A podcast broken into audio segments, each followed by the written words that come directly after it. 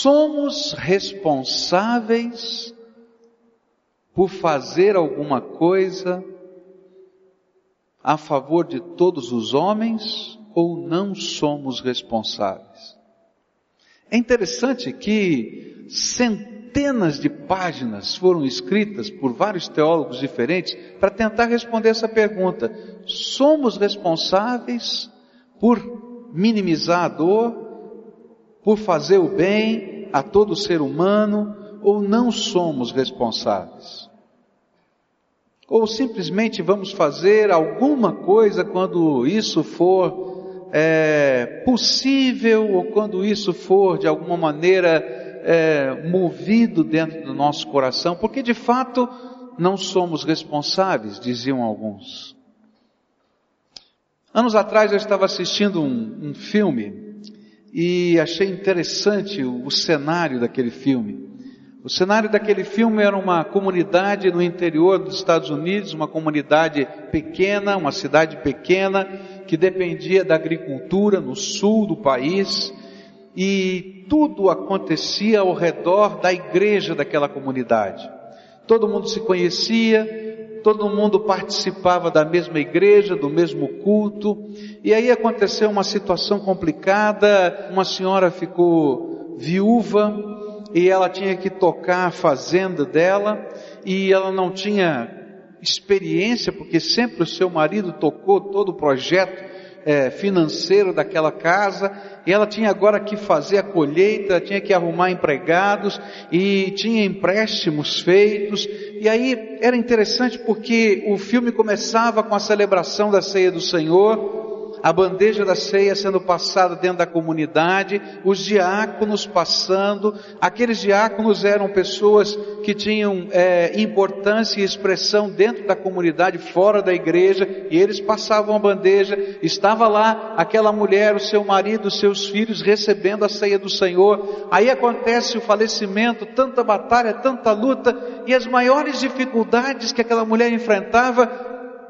vinham das mãos daqueles que ofereciam a ceia, mas que não se viam responsáveis em cuidar, em ajudar ou fazer alguma coisa. E aí a história do filme vai correndo, ela consegue superar, consegue fazer a colheita, pagar as dívidas, porque uma pessoa que estava passando pela cidade, que nem morava naquela cidade, foi trabalhar naquela fazenda e fez aquilo que nenhuma das mãos daquela comunidade foi capaz de fazer. E termina o filme outra vez na igreja, celebrando a ceia, e as mesmas mãos das pessoas que oprimiram tanto eram aquelas que traziam a bandeja da ceia do Senhor. Eu queria pensar nestas realidades e buscar na palavra uma resposta. Quais são os princípios bíblicos que norteiam a nossa responsabilidade social? E para encontrar a resposta, eu quero percorrer vários textos da Bíblia. Mas eu quero começar com a parábola do bom samaritano, que se encontra em Lucas capítulo 10, versículos 25 em diante até 37. A palavra do Senhor nos diz assim: Certa ocasião, um perito na lei levantou-se para pôr a Jesus à prova e lhe perguntou: Mestre, o que preciso fazer para herdar a vida eterna? O que está escrito na lei? Respondeu Jesus. Como você a lê? E ele respondeu: Ame o Senhor, o seu Deus, de todo o seu coração, de toda a sua alma, de todas as suas forças e de todo o seu entendimento. E ame o seu próximo como a si mesmo. E disse Jesus: Você respondeu corretamente, faça isso e viverá. Mas ele, querendo justificar-se, perguntou a Jesus: E quem é o meu próximo? E em resposta disse Jesus: Um homem descia de Jerusalém para Jericó quando caiu nas mãos de assaltantes. Estes lhe tiraram as roupas, espancaram-no e foram, deixando-o quase morto. Aconteceu estar descendo pela mesma estrada um sacerdote, e quando viu o homem, passou pelo outro lado. E assim também um levita, e quando chegou ao lugar e o viu, passou pelo outro lado. Mas um samaritano, estando de viagem, chegou onde se encontrava o homem e quando o viu, teve piedade dele. Aproximou-se, enfaixou-lhe as feridas, derramando nelas vinho e óleo, e depois colocou-o sobre o seu próprio animal, levou-o para uma hospedaria e cuidou dele. No dia seguinte deu dois denários ao hospedeiro e lhe disse, cuide dele, quando eu voltar lhe pagarei todas as despesas que você tiver. E qual destes três você acha que foi o próximo do homem que caiu nas mãos dos assaltantes? Aquele que teve misericórdia dele, respondeu o perito na lei. Jesus lhe disse, vá e faça o mesmo. Primeiro princípio que esse texto me ajuda a entender é que a verdadeira fé nos leva a experimentar a transformação espiritual em pelo menos duas dimensões. Jesus perguntou, não é, aquele perito da lei, qual é o caminho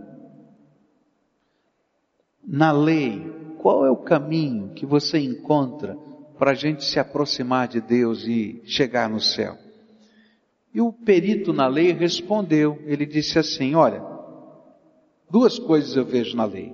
Ame o Senhor, o seu Deus, de todo o seu coração, de toda a sua alma, de todas as suas forças e todo o seu entendimento.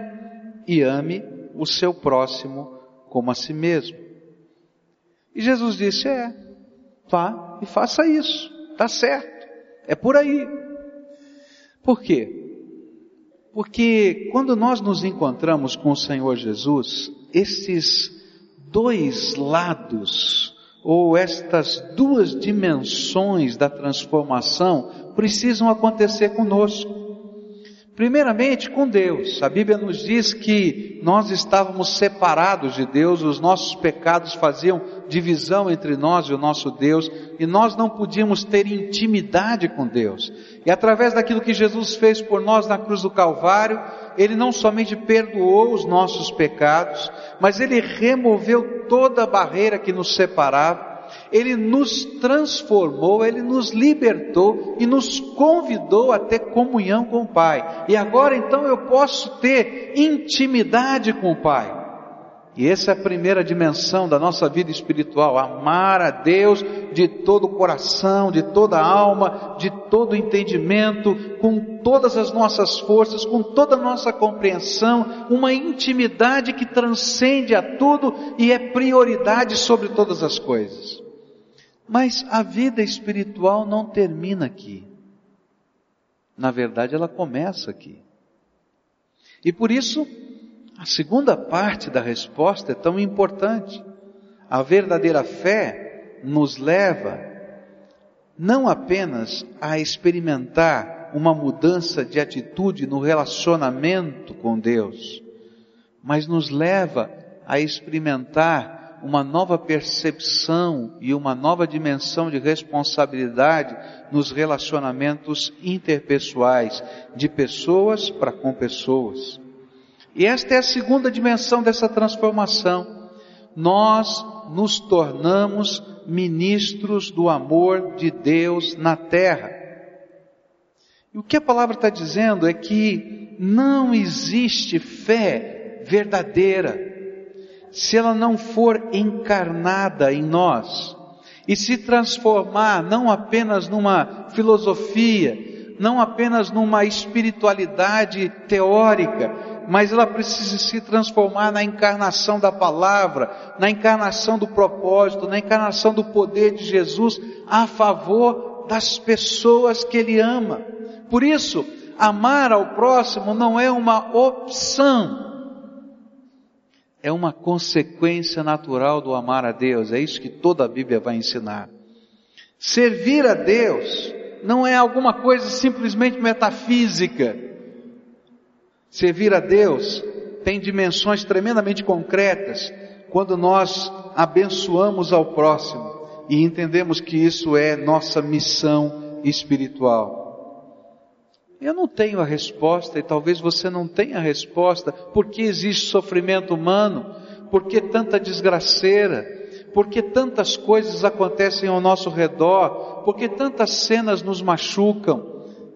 Por que tanta gente está vivendo abaixo do limite da pobreza, da angústia, da dignidade humana? Eu não tenho todas as respostas. Eu posso dizer, olha, isso é consequência do pecado, de um pecado que envolve toda a raça humana e degrada todo ser humano, mas ainda assim, dentro da minha alma, fica lá aquele sentimento, então, por que esse não aquele?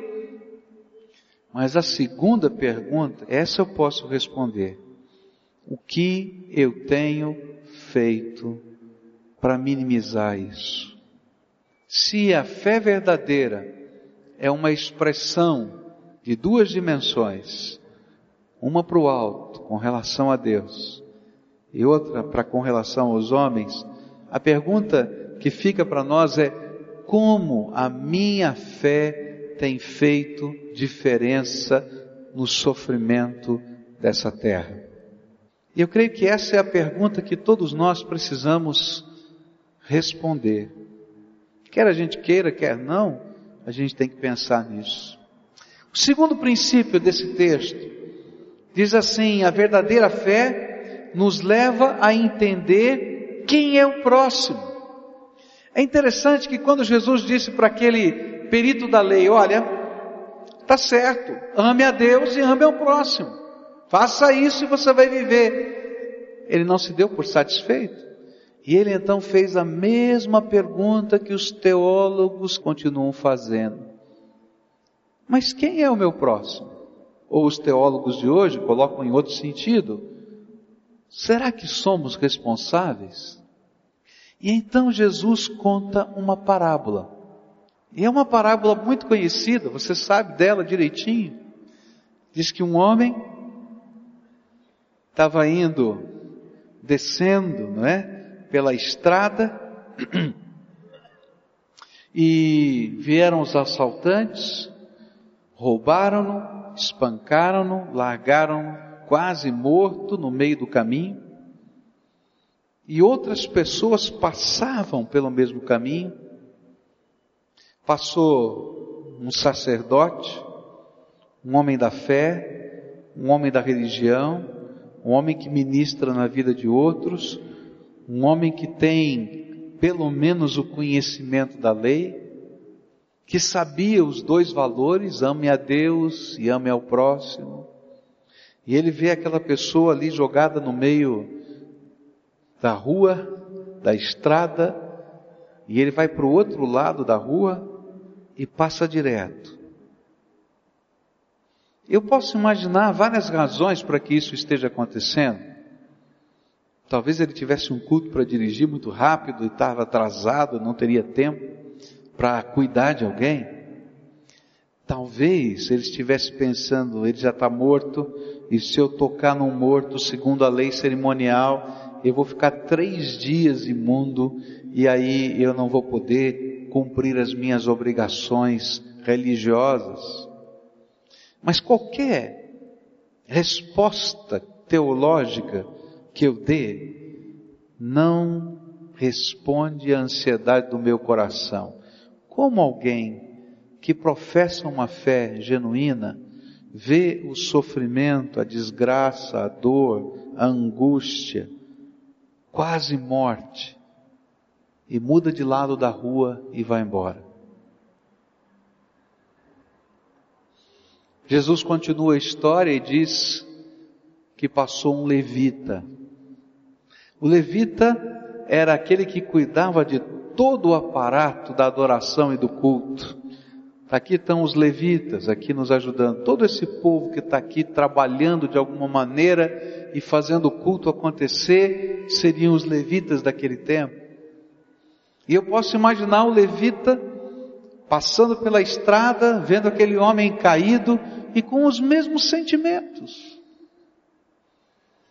Vou me atrasar para o culto, a hora do ensaio, e não vai dar certo. Se eu não chegar, não vai funcionar o som, não vai funcionar a luz, e vai dar uma confusão danada.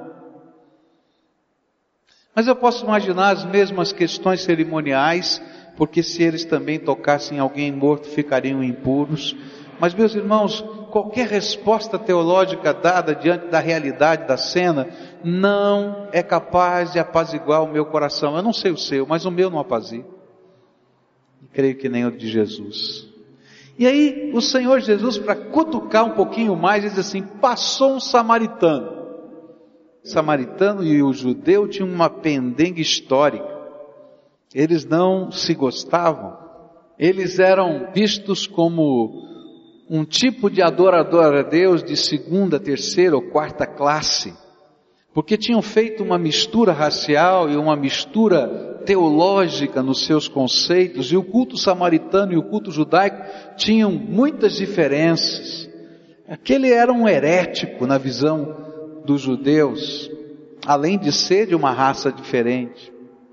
E aquele samaritano passa, para, socorre, trata, coloca em cima do seu animal, anda a pé o doente poder ser carregado, vai até uma estalagem, pega dinheiro, paga a estadia no hotel daquela pessoa, diz para o estalajadeiro, cuida dele, eu vou trabalhar. Quando eu voltar, toda despesa a mais do que esse dinheiro que eu adiantei, é, ele gastar, eu pagarei a você.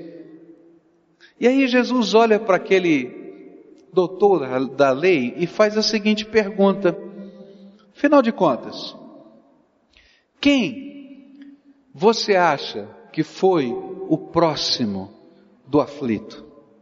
E a resposta desse doutor da lei para mim é algo que move o meu coração. Ele diz assim: aquele que teve misericórdia. Eu acho interessante porque o foco de Jesus não foi diretamente à pergunta do doutor da lei. O doutor da lei perguntou: quem é o meu próximo? Não foi essa a pergunta?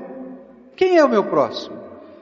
E Jesus colocou a resposta do modo invertido. Quem é o próximo do aflito? A pergunta é: sobre quem eu tenho responsabilidade? E a resposta foi: quem é que teve e se sentiu responsável? Eu acho interessante porque dessa maneira o Senhor está nos dizer que o próximo é aquele que é capaz de ver o sofrimento humano e experimentar a misericórdia do seu Senhor. Deus está à procura de próximos, pessoas que chegam junto, pessoas que são capazes de sentir misericórdia, pessoas que podem encarnar a misericórdia de Deus. Pessoas que podem transformar as suas mãos nas mãos de Jesus aqui na terra, a sua boca na boca de Jesus aqui na terra, os seus pés nos pés de Jesus aqui na terra.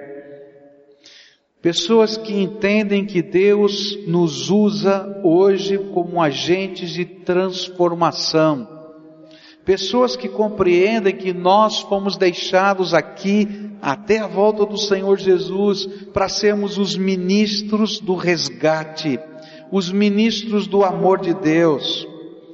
Por isso Jesus olhou no seu tempo para as multidões e ele disse o seguinte, Mateus 9, versículos 36 em diante, ao ver as multidões teve compaixão delas porque estavam aflitas, desamparadas, como ovelhas sem pastor. E então disse aos seus discípulos: A colheita é grande, mas os trabalhadores são poucos.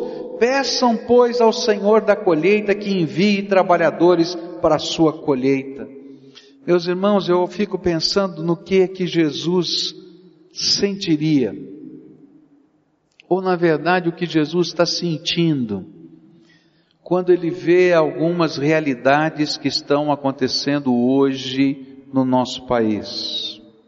Eu fico pensando se Jesus olhou as multidões no tempo dele, as enxergou como ovelhas que não têm pastor, e pediu para aqueles seus discípulos orarem ao Senhor da seara que mande trabalhadores para que aquelas ovelhas não sejam como ovelhas sem pastor. Eu fico imaginando o que que Deus olhando lá do céu para nós, para as nossas comunidades, para a vida que nos envolve, e a gente tão tranquilamente assistindo todas essas coisas sem fazer absolutamente nada. Meus irmãos, eu creio de todo o meu coração que vale a pena resgatar gente, porque o poder de Jesus transforma, porque o amor de Jesus transforma, porque a graça de Deus faz diferença na vida das pessoas. Eu não vou dizer para você que é fácil, que todo mundo vai ser transformado. Mas se eu tirar um menino desse da rua, de um mocó desse, se a gente puder dar dignidade de vida para uma pessoa, se a gente levar a Jesus uma pessoa, valeu a pena. Eu gostaria que Jesus olhasse para a nossa igreja nesse lugar porque eu creio que Deus coloca as suas igrejas em cada localidade para que sejam instrumentos da graça. E Ele pudesse dizer, pelo menos aqui, as ovelhas, as minhas ovelhas, não estão sem pastor. Há um povo que ama, há um povo que se interessa, há um povo que é próximo, porque sente misericórdia. Eu queria orar com você agora, e a pergunta que eu queria deixar para você é: o que é que eu tenho feito para mudar essas realidades? Meus irmãos, para muitos de nós a resposta sincera vai ser nada. E a pergunta que eu quero fazer em seguida é: você estaria disposto a fazer alguma coisa? Então, imagina o teu dom, a tua capacidade, o que você conhece, o que você sabe, e disponibiliza. Coloca na mão do Senhor, para que Ele use você. Responda à voz do Espírito no teu coração. Pergunta para Deus qual é o dom, qual é o talento, qual é o serviço qual é o diferencial que Deus tem colocado na tua vida que você pode oferecer ao Senhor? Pede para Deus usar essa sua ferramenta de vida. Deus precisa levantar homens e mulheres cheios do Espírito Santo que se sintam próximos, ou seja, que sintam misericórdia. Senhor Jesus, tua palavra nos falou o coração. Eu quero te pedir perdão, Senhor, porque tantas vezes estamos tão acomodados, tão acomodados, diante de realidades que estão tão próximas de nós. E eu quero te pedir em nome de Jesus, levanta a tua igreja, desperta a tua igreja para ser, Senhor, as mãos do Senhor aqui na terra, os pés do Senhor, os lábios do Senhor, o coração do Senhor, a misericórdia do Senhor aqui, de tal maneira que nós possamos fazer diferença no local em que estamos, que nós possamos fazer diferença no meio das vidas das pessoas que já perderam a esperança Senhor, nós cremos que o teu filho Jesus é poderoso para salvar. Nós cremos que o teu filho Jesus é poderoso para perdoar os pecados. Nós cremos que o teu filho Jesus é poderoso para libertar todo vício, de todo mal, de todo pecado, de toda opressão de Satanás, de toda possessão demoníaca. Por isso nós nos colocamos nas tuas mãos para sermos instrumentos do amor, da reconstrução transformadora e do poder do Senhor Jesus. Usa-nos, Senhor. Tira-nos do nosso comodismo. É a nossa oração em nome de Cristo. Amém e amém, Senhor Jesus.